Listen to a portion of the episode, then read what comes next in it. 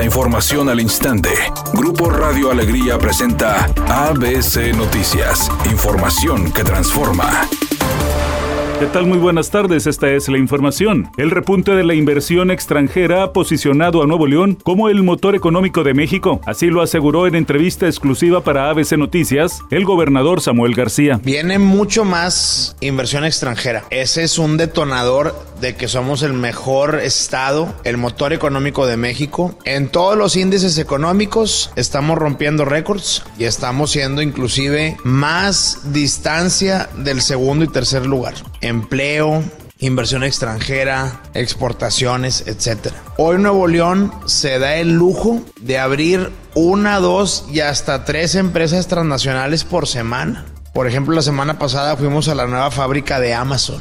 Y ese es el tipo de proyectos que el nearshoring, bien aprovechados, van a traer más empleo. Hoy estamos en pleno empleo, primer lugar en empleos formales, pero también mejores pagados. Por eso la calidad de vida de Nuevo León es inigualable. Tenemos al estado más pujante de toda América Latina y eso está trayendo a mucha empresa transnacional que se había ubicado en Asia a venirse aquí al noreste, en específico a la ciudad de Monterrey.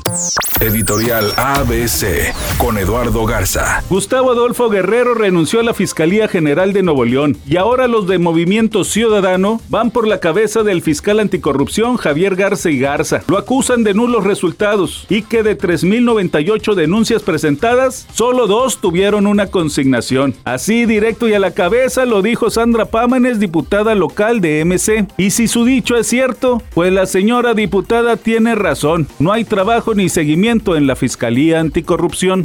ABC Deportes informa, el equipo de Tigres se fue de vacaciones, 40 días, muy merecidos para mucha gente. ¿Quiénes no van a regresar de vacaciones? Ahí les va, los que yo creo. Entre ellos probablemente Hugo Luis Quiñones, probablemente Carioca, a lo mejor el Chaca. ¿Quién más pone usted en esa lista? Así que vacaciones para el equipo de Tigres de aquí hasta el 28 de noviembre.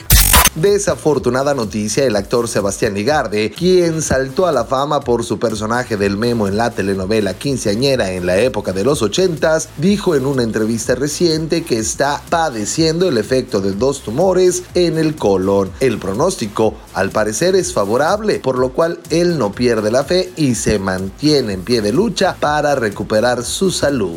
Temperatura en Monterrey 15 grados centígrados. ABC Noticias, información que transforma.